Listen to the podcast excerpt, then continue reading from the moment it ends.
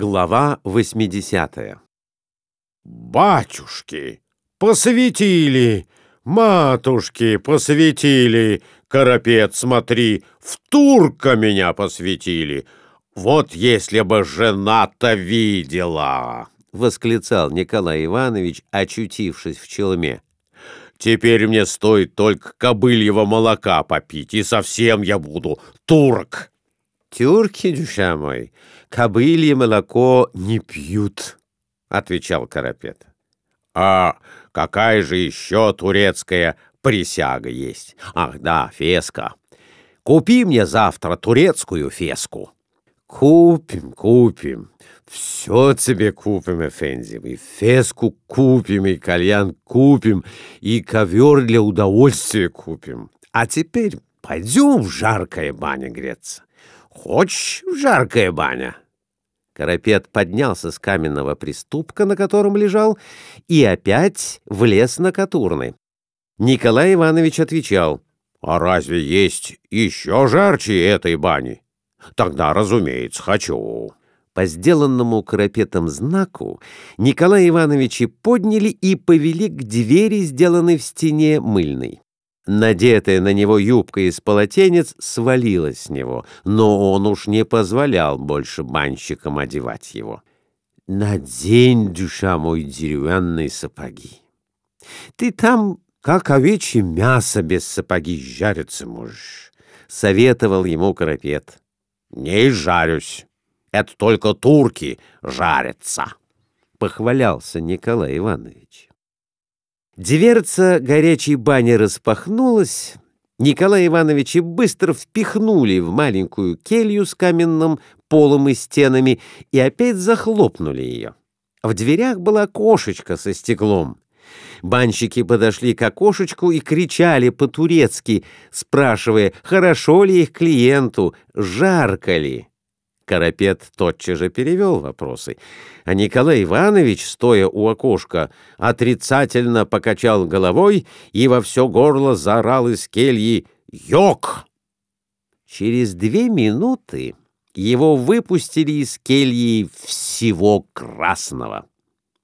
«Есть еще больше горячей комната», — сообщил ему Карапет.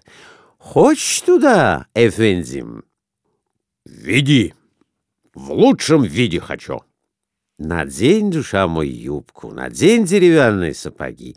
Ей-богу, там никакой человек без деревянной сапоги не выдерживает». «Это ты, может быть, про турецкого человека говоришь? Так, а русский выдержит. Уж у нас по четвергам татары в бане как парятся» так наздают на каменку, что волос крутится, а для меня это первое удовольствие. Веди!» Карапет перевел банщикам по-турецки. Те улыбнулись, пожали плечами, повели Николая Ивановича к двери в противоположной стене и впихнули его за эту дверь тем же порядком, как и раньше. «Эфензим, дюша мой, неужели тебе не жарко без сапоги?»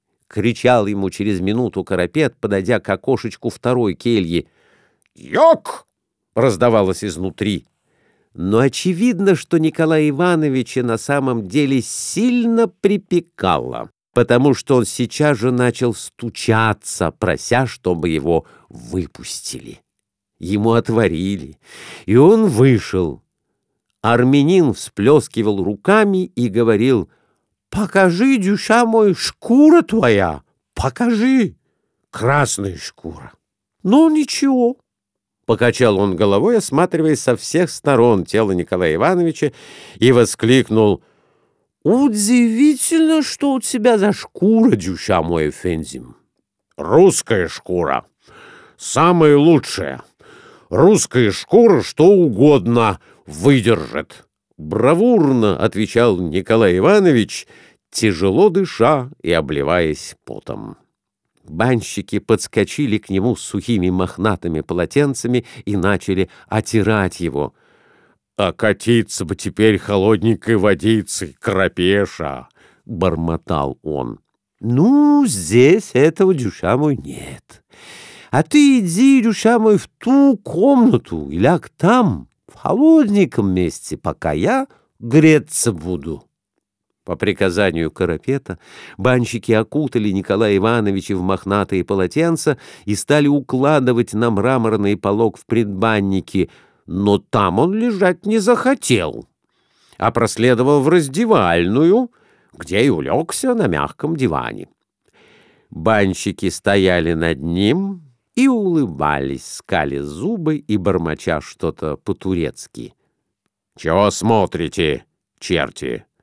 Дико вам, что русский человек большой жар выдерживает, — говорил он им. — Это от того, что русская шкура выделана хорошо и самая выносливая в мире. У вас вот только жар один, а мы в придачу к жару еще вениками хлещемся. да. Разумеется, банщики слушали и ничего не понимали. «Не понимаете, черти? Ну да и не надо», — продолжал Николай Иванович, нежесть на диване. «А вот покурить надо. Трубку. Э, чебук, э, люле, э, тютюн покурить, табак, наргиле». Отдал он приказ банщикам, мешая турецкие и русские слова, и, кстати, показал жестом, приложив палец к рту. Банщики поняли со всех ног бросились к буфетной стойке и вернулись оттуда с кальяном и бокалом лимонаду. В это время вернулся из бани Карапет. Он был совсем малиновый и, кряхтя и охая, в изнеможении повалился на диван. — А я совсем в турецкого пашу преобразился, Карапет Аветыч, — сказал ему Николай Иванович. — Видишь, в челме и с кальяном — от Глафира Семеновна посмотрела бы на меня теперь, то-то бы диву удалась. Похож я теперь на Пашу, Карапет? — спросил он, потягивая в себя дым кальяна. — Совсем, султан, совсем падишах. Не хватает тебе только дуажина, — откликнулся армянин и спросил. — Угощаешь ты меня, дюша мой, этой баней? — Сделай, брат, одолжение, пожалуйста. — Тогда вели подать кофе, лимонад и щербет. Пожалуйста, заказывай. Можно и мастики? Да разве здесь подают вино? Что хочешь подают. Спроси отца с матерью, и то подадут, дюша мой. Закажи уж и мне рюмку мастики, и я с тобой этой мастики выпью мы с тобой даже коньяк выпьем. Да будто здесь есть такая роскошь. Еще больше есть. Всякая штука есть. Подмигнул Карапет и стал приказывать банщикам подать угощение. Через пять минут на столике около дивана Карапета появился целый поднос с напитками а к мастике подана была и закуска в виде маринованной моркови. Карапет предложил выпить мастики, и они выпили. «Какая прекрасная вещь!» — проговорил Николай Иванович, смакуя мастику. «Вот за буфет хвалю турецкую баню. Похвально это, что здесь можно и вымыться, и выпить, и закусить. А у нас в Питере сколько не заводили при бане буфеты, ни один не выжил. За мастикой был выпит коньяк, и Карапет и Николай Иванович принялись одеваться при помощи банщиков. Последние оказались в этом деле истинными мастерами. При их помощи ноги во мгновение ока влезали в носки, руки сами продевались в рукава рубахи, сапоги, как по щучьему велению, оказались на ногах. Не прошло и минуты, как одевание уж кончилось, и банщики кланялись и просили бакшиш. «Сейчас, сейчас!» — кивнул им Николай Иванович. «Вот этот черномазый дяденька даст вам!» Указал он на армянина и спросил его. «Сколько за все про все следует?» «Давай серебряный меджидье, Фензим. «С него тебе еще сдачи будет», — отвечал Карапет и, приняв деньги, принялся рассчитываться. «Как здесь все дешево!» — дивился Николай Иванович. «Ведь серебряный меджидие стоит двадцать пиастров, а двадцать пиастров — полтора рубля». «Вот тебе еще полтора пиастра сдачи!» — протянул ему Карапет. Но Николай Иванович сунул сдачу в руки банщикам и вместе с Карапетом направился к выходу. Банщики, кланяясь и ударяя себя ладонью по лбу в знак почтения, проводили их до двери, напутствуя благими пожеланиями. «Какой милый народ эти турки!» — проговорил Николай Иванович.